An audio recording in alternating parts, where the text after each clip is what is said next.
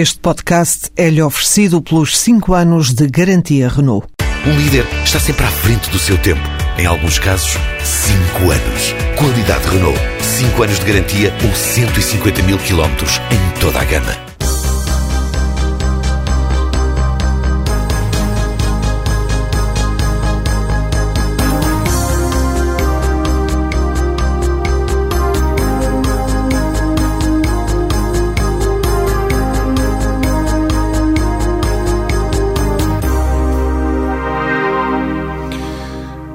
Bem-vindos a mais um jogo jogado na TSF. Às segundas-feiras, Luís Freitas Lobo e João Rosado falam de futebol. Meus caros, eh, boa noite. Temos o Benfica, líder isolado, agora com quatro pontos de vantagem a sete jornadas do fecho do eh, campeonato. É um tema para, obviamente, dissecarmos. Ainda vamos falar da Seleção Nacional porque na sexta-feira começa a dupla operação Israel-Azerbaijão de qualificação para o Mundial e, como é sabido, a seleção portuguesa está numa situação complicada. E temos também como terceiro ponto as eleições do Sporting. Eh, no próximo sábado é conhecido o sucessor de Godinho Lopes. Bom, mas vamos por partes. Eh, Luís, começaria por ti. Benfica, quatro pontos de vantagem, a sete jornadas do fecho. A tendência tem possibilidade de se manter e agora a pergunta deriva disto, do que aconteceu nesta semana. Como de resto vocês próprios tinham sublinhado há exatamente oito dias, esta poderia ser uma semana marcante para o campeonato. Não apenas pelas deslocações que eh, se anteviam poderiam ser complicadas do Porto à Madeira e do Benfica a Guimarães, mas também pelo facto de antes haver jornada europeia, que teve destinos diferentes. O Porto sai da Champions, o Benfica continua na Liga Europa. De alguma forma, eh, os jogos de ontem foram reflexo também eh, disto? O facto de se ter aumentado o fosso entre Benfica e Porto pode também ter sido consequência disto ou há mais explicações?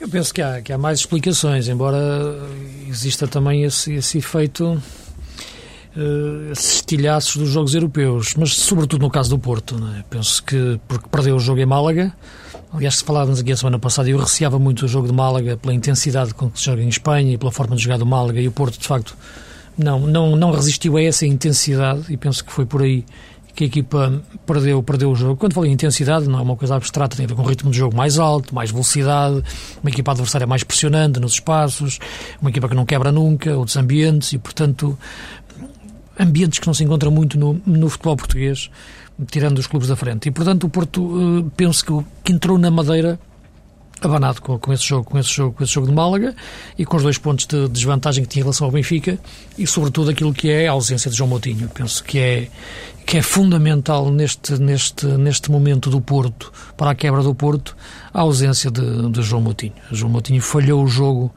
de Alvalade onde o Porto empatou e num jogo em que me, parece, na altura, não procurou ganhar da forma, de uma forma tão eficaz ou de uma forma tão vincada como deveria ter feito. Uh, depois falha o jogo de Málaga a partir do intervalo e falha o jogo ontem na Madeira. E penso que sem João Moutinho o Porto não é a mesma coisa em, em termos de meio campo. Uh, ao mesmo tempo que também falava há pouco tempo da questão Rames, que continua sem, sem aparecer ao seu nível. Uh, e, e esses dois fatores juntos com o aspecto emocional, eh, levaram a que o Porto perdesse o jogo em Málaga e depois empatasse o jogo de ontem, de ontem na, da Madeira, embora, claro, há sempre ali a distância de um penalti é? que, que podia ter dado a vantagem a vantagem ao Porto. Mas isso são episódios do jogo. Mas é a eh, segunda vez que acontece ao Porto. E ao Jackson também. Sim, claro, embora de forma... também perdeu dois pontos aí. Sim. Um penalti falhado, não é? Exato. Eh, agora, aquilo que, aquilo que me parece é que não é nem que eu veja a equipa, a equipa cansada, mas vejo a equipa muitas vezes, em alguns momentos, uh, desligada do, do jogo naquilo que sabe fazer de melhor. Uh, e isso eu levo claramente à relação com, com, com o João Moutinho. É evidente que neste momento o, o que está a ser mais alvo de debate no Porto, e neste momento do Porto, é, é claro a questão do treinador, é isso que está, que está a ser debatido. Eu já disse a minha opinião a semana passada uh, em relação àquilo que eu acho que vai ser o futuro do Vitor Pereira, mas antes destes resultados, não é? Depois destes resultados parece ainda mais indicado isso, não é? Que o Vitor não continua na, na, na próxima época. Uh, mas não, não era por aí não, que eu queria ir, não era pela questão dos, do, dos resultados. Uh, agora, olhando estes jogos e olhando as opções do Vitor Pereira, uh, o que mais me espantou, sinceramente, foi o Ismailov ter desaparecido. Isto é, o Ismailov foi uma aposta durante sete jogos seguidos. Fez, de facto, essa recuperação, ou essa aparição física, melhor dizendo, que não conseguiu nunca ter no Sporting. E a verdade é que quando chega ao jogo de Málaga, sem Rames, e dizendo o Vitório Pereira que se o Rames estivesse bem, jogaria de início, hum, a opção é pelo, pelo Defur, não é? Que protagoniza um tipo de futebol completamente diferente do, do Rames. Isto é, estrategicamente são duas coisas diferentes. E, portanto, eu não sei se naquele momento o Vitor já estava a querer defender um pouco dos ataques que iria ter em relação ao Rames não, não ter jogado. Penso que não, não deveria ter dito, e ainda mais, uh, o Rames ter respondido da forma que respondeu, que estava em condições de jogar os 90 minutos. Uh, isso é que me surpreende dentro de uma estrutura como a do Porto, não é? Porque não é habitual, dentro do Porto, um jogador responder ao treinador ou numa resposta a uma pergunta responder ao treinador. Uh, e esses são, são, os indícios que eu acho piores para o Porto nesta altura, para aquilo que é habitual se perceber que é a marca Porto, uh, em termos de futebol, e quando vês um Porto a caminhar em direção aos títulos, todos estes sintomas, mas este sintoma em particular, acho que é o mais relevante uh, do que a, a, mera distância de dois pontos que passou para quatro nesta, nesta jornada. João, e ainda há bocado, antes de, do, do, programa, uh, falavas tu de Lietzen também. A propósito do, do Futebol do Porto, onde para Lietzen? Outra questão pois é, também é um tema aqui, muito é? recorrente aqui. De vez em quando levantamos essa questão a propósito daquilo que pode representar ou não Lietzen para o Futebol do Porto quando está em dificuldades.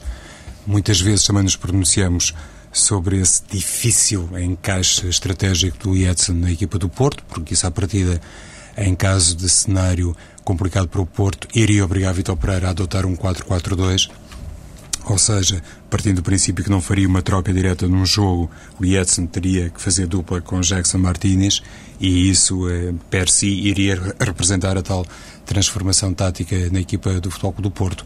Isso é um dado da questão.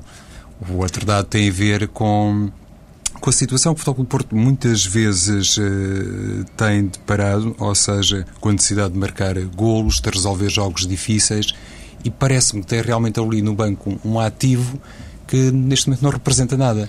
Eu já tinha ficado com essa ideia quando o Porto jogou diante do Rio Ave e o Edson não foi utilizado. O Porto ganhou por 2-1, eh, mas achei isso estranho, porque conforme dizia o Luís, naquela casa normalmente quando se toma uma decisão e as coisas são pensadas de forma sustentada e, e a longo prazo, uh, é sempre com a tendência para uh, retirar grande proveito de uma ou outra medida que tem impacto na gestão desportiva. Até ao momento, o Edson tem sido realmente um jogador uh, apagado, cinzento, sem espaço na equipa do Futebol Clube do Porto, e eu penso que isso representa um grau de responsabilidade para Vítor Pereira, na minha opinião, até mais marcante e mais grave do que propriamente as opções em torno do 11 inicial que têm acompanhado as decisões eh, de Vitor Pereira.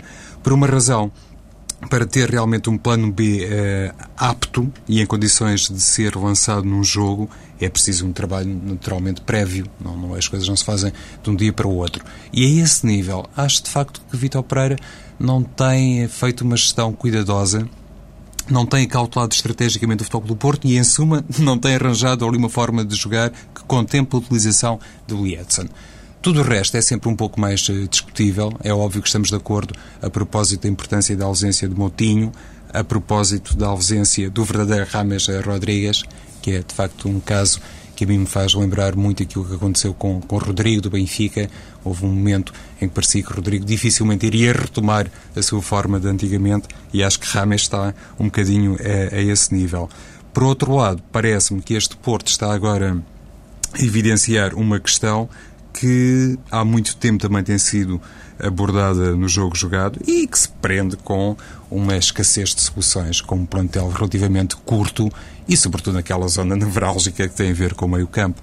O Porto, no mercado de inverno, foi buscar Ismailov e foi buscar o Edson, para todos os efeitos, dois jogadores que fazem parte, enfim, do setor mais adiantado, não se reforçou propriamente para o setor intermédio. E depois, quando falta Motinho, quando falta Rames Rodrigues, e já estamos aqui a ser simpáticos, porque Rames também é um flanqueador ou é um 10.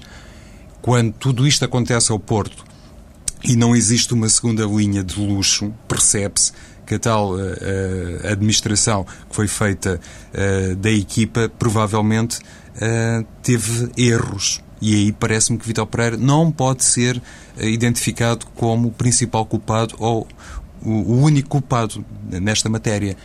Por isso, para sublinhar a perspectiva de há pouco, Mário, no que toca à, à ausência de um plano B efetivo, acho que tem grande responsabilidade de Vitor Pereira. No que toca à construção de um plantel, penso que há aqui outras coisas que têm que ser equacionáveis, porque o Futebol Clube do Porto, eh, por norma, não entrega apenas ao treinador a, a, a, capacidade para decidir a propósito daquilo que contrata ou deixa de contratar. Sugeria-vos, eh, para continuarem a conversar, uh, também utilizarmos o, o, contraponto do lado do Benfica, não é? Uh, em que uh, parece estar, parece estar, não, está de facto a acontecer, pelo menos nesta altura, exatamente o oposto, o inverso. É? Também a esses níveis, não é? Da intervenção do treinador, da gestão do plantel de, e por aí fora, não é? Sim, é verdade, embora com problemas diferentes e circunstâncias diferentes. Mas em relação à questão do Porto, só, só para especificar, eu não estou aqui a criticar a opção pelo Defur, pelo que o Porto, no jogo de Málaga, porque o Porto, aliás, fez bons jogos na ausência do Rames, aí mesmo por lesão, se, com o Defur colocado no, numa ala. O Porto fez bons jogos, mas uh, numa estratégia diferente e numa intensidade diferente. O que eu critico mais é a declaração do Vitor Pereira no fim, a dizer que o Rames teria jogado início se tivessem condições. O que, protagoniza, o, o que preconiza uma, uma ideia de jogo completamente diferente do que aquela que ele estaria a pensar para, em relação àquela que, que ele jogou depois com, o Defur, porque havia jogadores mais parecidos com Rames, como, como, como o próprio Ismailov que desapareceu da equipa nesse momento, ou até o próprio Atsu. Uh, em relação à questão do Lietzen, já o disse aqui várias vezes, eu penso que o Lietzen não tem lugar no Porto. Não é? Terá lugar no espaço do Jackson quando o Jackson não jogar, não puder jogar, ou numa parte final do jogo. Jogando os dois eh, ao mesmo tempo, é, é aquilo que eu refiro muitas vezes. Eles podem estar em campo ao mesmo tempo, mas nunca jogarão em conjunto, porque ocupam os mesmos espaços. Eh, e mesmo que, que o Vitor Pereira quisesse, de facto, pensar numa hipótese de eles poderem jogar juntos, isto leva tempo, isto demora, isto, isto leva treino para treinar, para treinar esses princípios de jogo diferentes com este tipo de jogadores. Isso, isso existe uma pré-época. Portanto, não, não é um jogador aparecer aqui em janeiro e poder adaptar-se a uma forma de jogar que é completamente diferente daquela em que a equipa tem jogado até agora. Portanto, não, não, não, não é possível. Quando uma vez se diz, porque a equipa não joga em 4-4-2? Mas, então, mas, isto não, não muda assim de um momento para o outro, porque estaticamente podes colocar lá os jogadores, mas agora depois em termos daquilo de de princípios de jogo e de movimentações interligadas. É impossível uh, fazer isto sem tempo. E o caso do Liessen penso que bate nesse ponto e por isso vê-se o Porto a empatar um jogo, a precisar ganhar e o Liessen sem, sem sair do, do banco.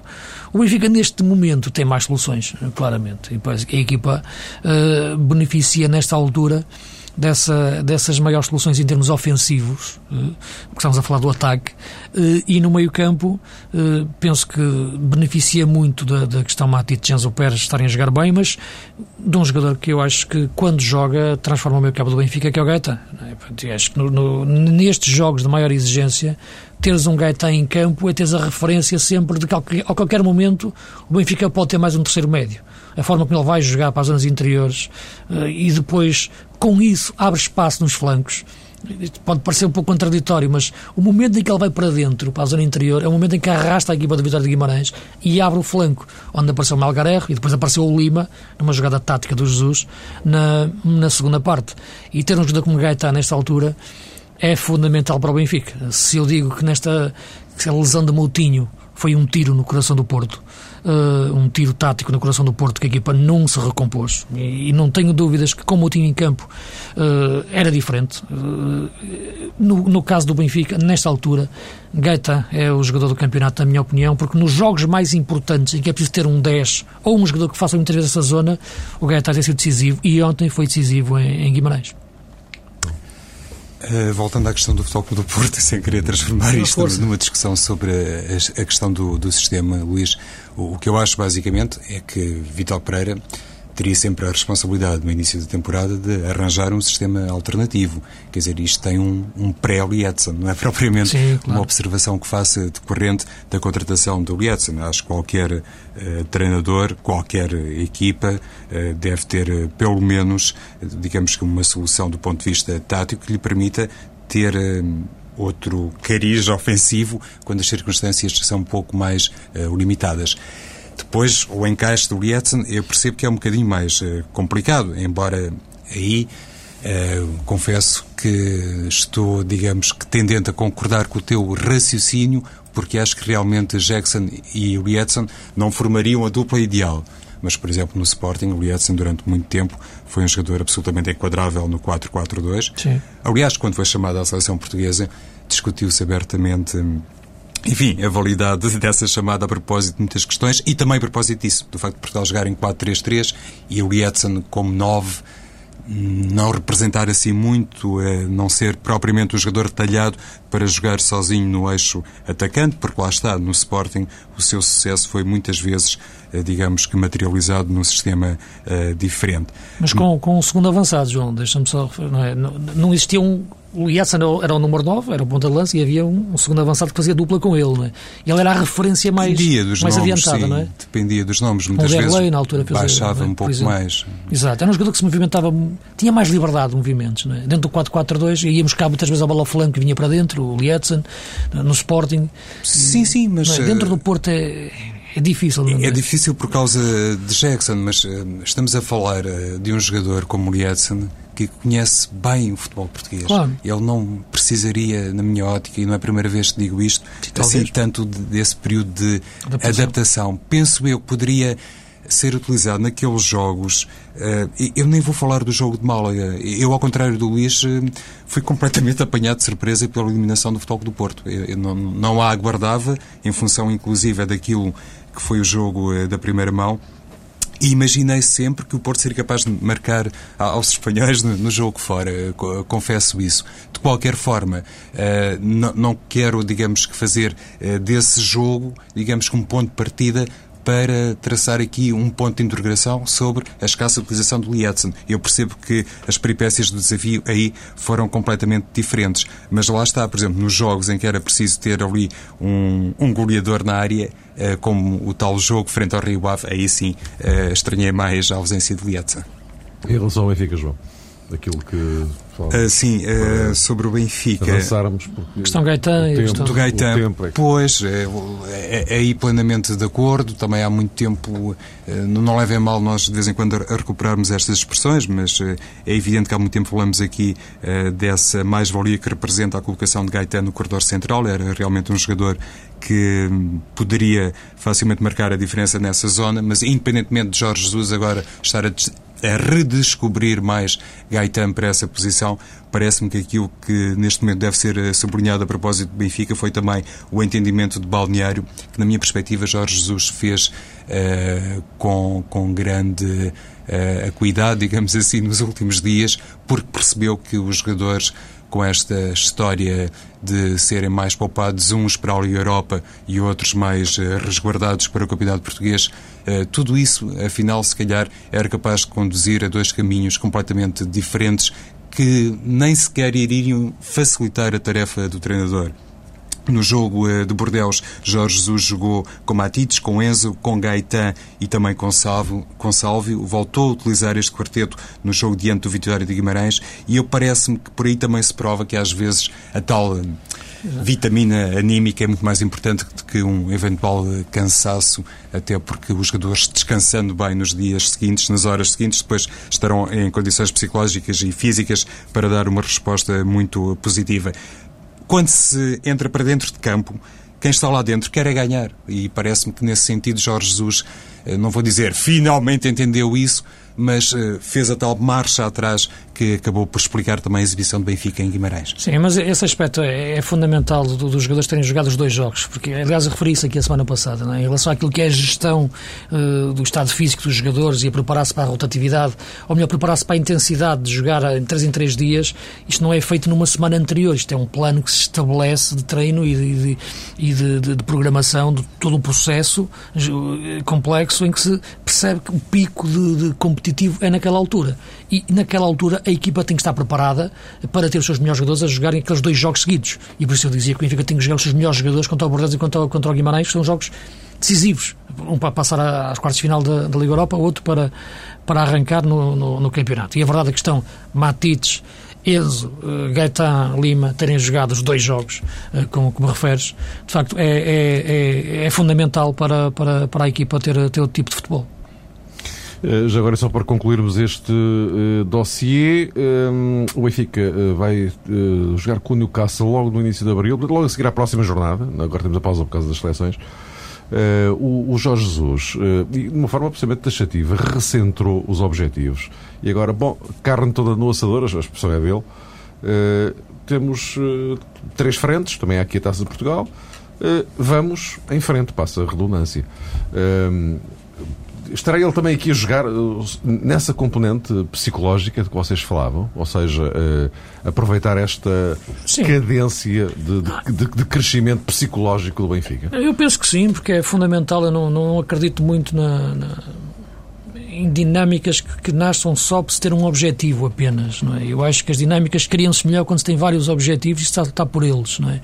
Uh, há aquela sempre a ideia, e os Jesus quis passar um pouco essa ideia, a equipa que foi eliminada da Comissão Europeia ficasse a favorita no campeonato, disse ele antes da, acontecer a eliminação do, do Porto e a passagem do, do Benfica.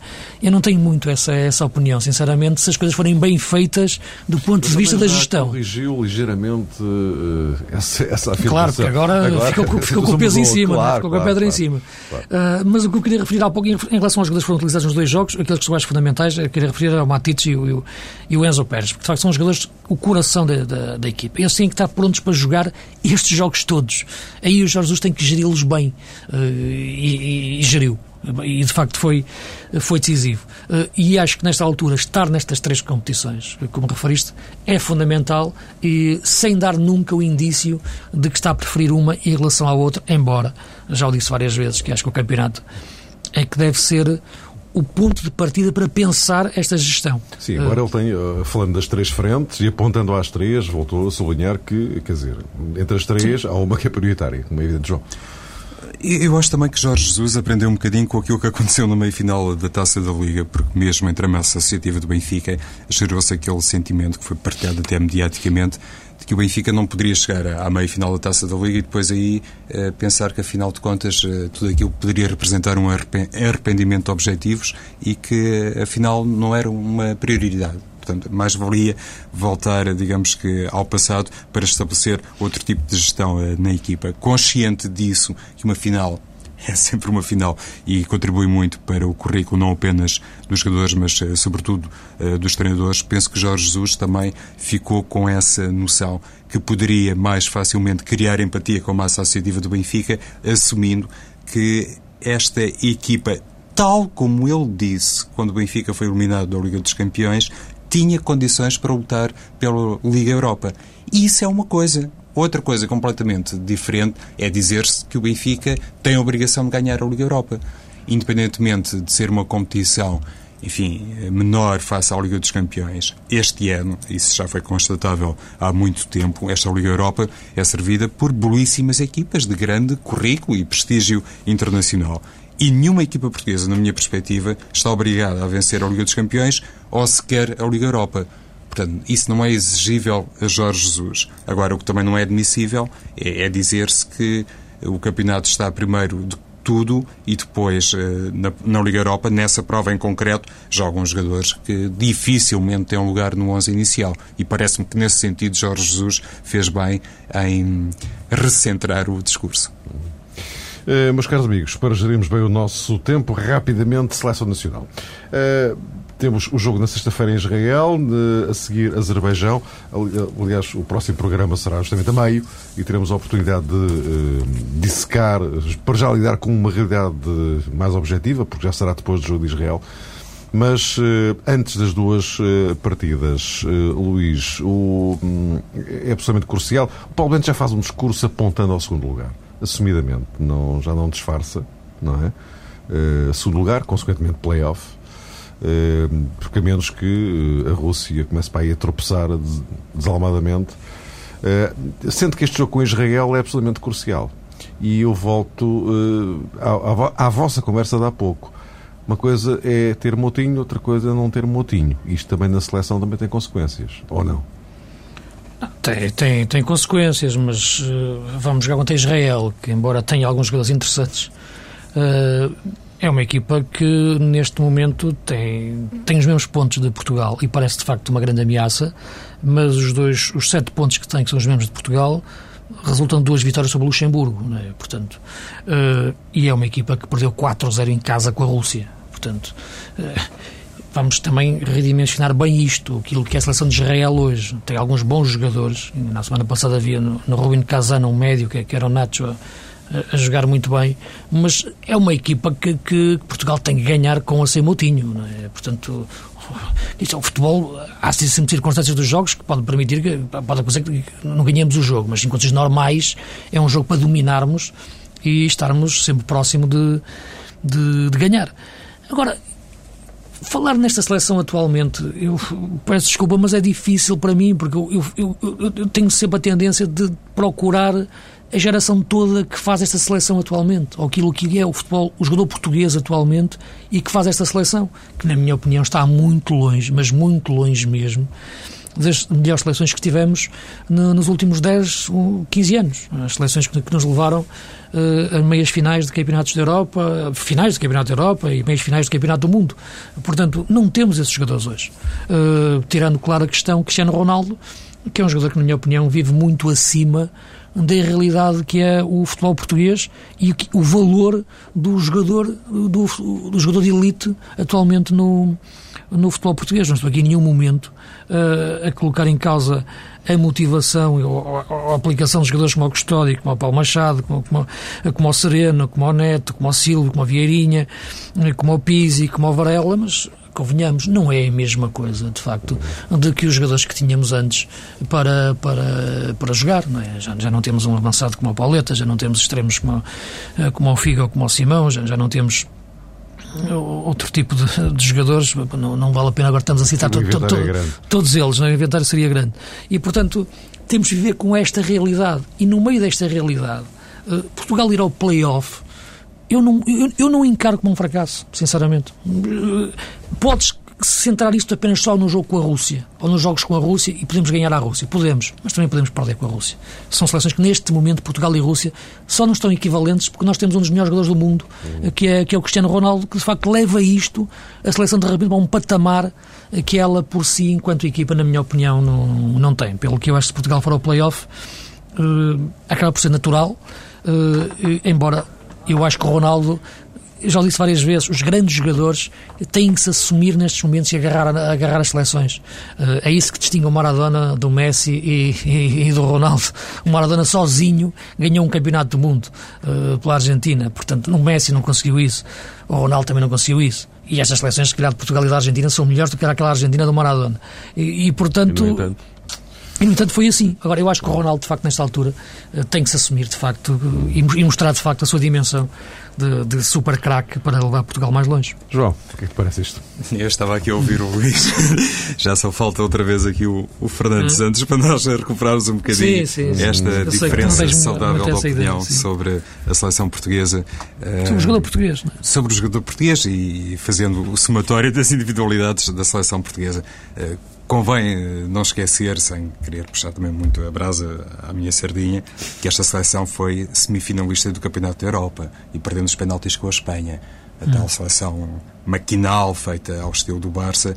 Ou seja, Paulo é Bento, independentemente é da, da, falta de qualidade, que eu obviamente também consegui observar em determinados nomes, o Luís fez ali um inventário e eu seria capaz de assinar, em alguns casos, uh, por baixo, como sei dizer-se, Mas, independentemente disso, Paulo Bento tem realmente aqui uma tarefa muito complicada e deve aproveitar aquilo que já foi feito de muito bom pela seleção portuguesa para minimamente cavar esta uh, distância que existe em termos de qualidade entre alguns elementos da seleção portuguesa e os outros uh, do grupo. E nesse sentido, eu estava aqui a olhar, por exemplo, para a chamada de Dani, uh, do, do Zenit, ou do Zenit, como diz ali o nosso Tiago Brandão, porque é realmente um jogador que, face à ausência de Nani, do Manchester United, e face à ausência no meio-campo, provável, digo eu, eh, de João Moutinho, considerando o momento de Meireles e considerando também que Carlos Martins não tem jogado muito no Benfica, se calhar agora nos dois próximos compromissos eh, vamos poder observar a chamada de Dani para o meio-campo, uma função que ele até é capaz Sim, poderá de preencher. ser Poderá ser o 10 da seleção portuguesa. O 10, não é, Luís? Ele joga muitas vezes no Zenit. Agora está a jogar menos, mas jogava várias vezes. Pois, até ali mesmo como um interior ou falso interior pode ser uma solução porque não me parece, por exemplo, que Portugal neste momento uh, esteja em condições de jogar uh, com os três M's. Partindo do princípio que Motinho não está bem. Com Motinho, com Meireles sim, sim. e com Miguel Veloso. Porque qualquer um deles, à exceção de Miguel Veloso, apresenta realmente ali uh, handicaps que, na minha ótica, não, não tornariam aconselhável o triângulo normal em Paulo Bento. Deixa-me só sublinhar a chamada de Antunes à seleção. Eu já tinha estranhado que ele não estivesse na primeira convocatória. Não sei o que é que isto é, representa, se João Pereira está realmente também com problemas e pode ser ausência, ou se eventualmente se poderia recriar aquela ideia já muito antiga e um bocadinho fora de moda que seria uh, uh, representada pelo avanço de Fábio Coentrão para o meio-campo. Mas uh, parece-me justa a chamada de Antunes. Era isto que eu queria dizer, basicamente. Meus caros, um minuto para cada um. na próxima emissão já falaremos sobre o novo presidente do Sporting. Vai ser eleito no sábado. um minuto para cada um. João, o... vem dois debates, finalmente os debates, nesta semana. E se calhar aí dará para perceber um bocadinho melhor o que é que, como é que é. Porque há um grande número de indecisos no universo leonino nesta altura, pelo menos pelos números conhecidos. Sim, há uma coisa que me parece que está a marcar também estas eleições e, e tem a ver com algumas referências que são feitas por determinadas listas e por determinadas personalidades àquilo que é o modelo de formação de outros clubes, as referências que constantemente são feitas a propósito do, do que acontece na Europa, seja em Espanha, seja na Holanda, seja na Alemanha. E eu, sem querer concretizar muito isso, para que não se fique com uma ideia errada, parece-me que, no fundo, as pessoas estão a esquecer-se que o Sporting é realmente um clube que há muito, muito tempo dá também lições eh, nessa matéria. Eu, por exemplo, disse isto quando eh, Frankie Verkalteren foi contratado e alguém, eh, e não me recordo sinceramente quem, disse que era um treinador que iria puxar pela formação. Era uma aposta naquele homem também decorrente da mais-valia que ele representava pelo seu trajeto e pelo seu passado e que quase sempre tinha sido, digamos que, um homem paradigmático a esse nível, de ser capaz de explorar a, eh, a formação.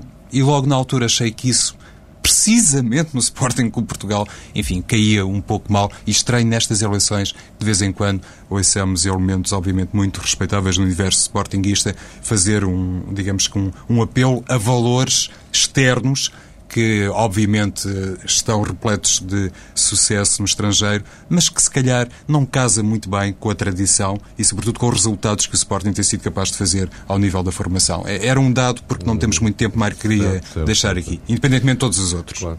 Luís, para concluirmos então. Sim, mas, mas, é um dado interessante, de facto, que merecia depois de pegarmos mais tarde, porque, porque concordo plenamente naquilo que, naquilo que, o, João, que o João referiu.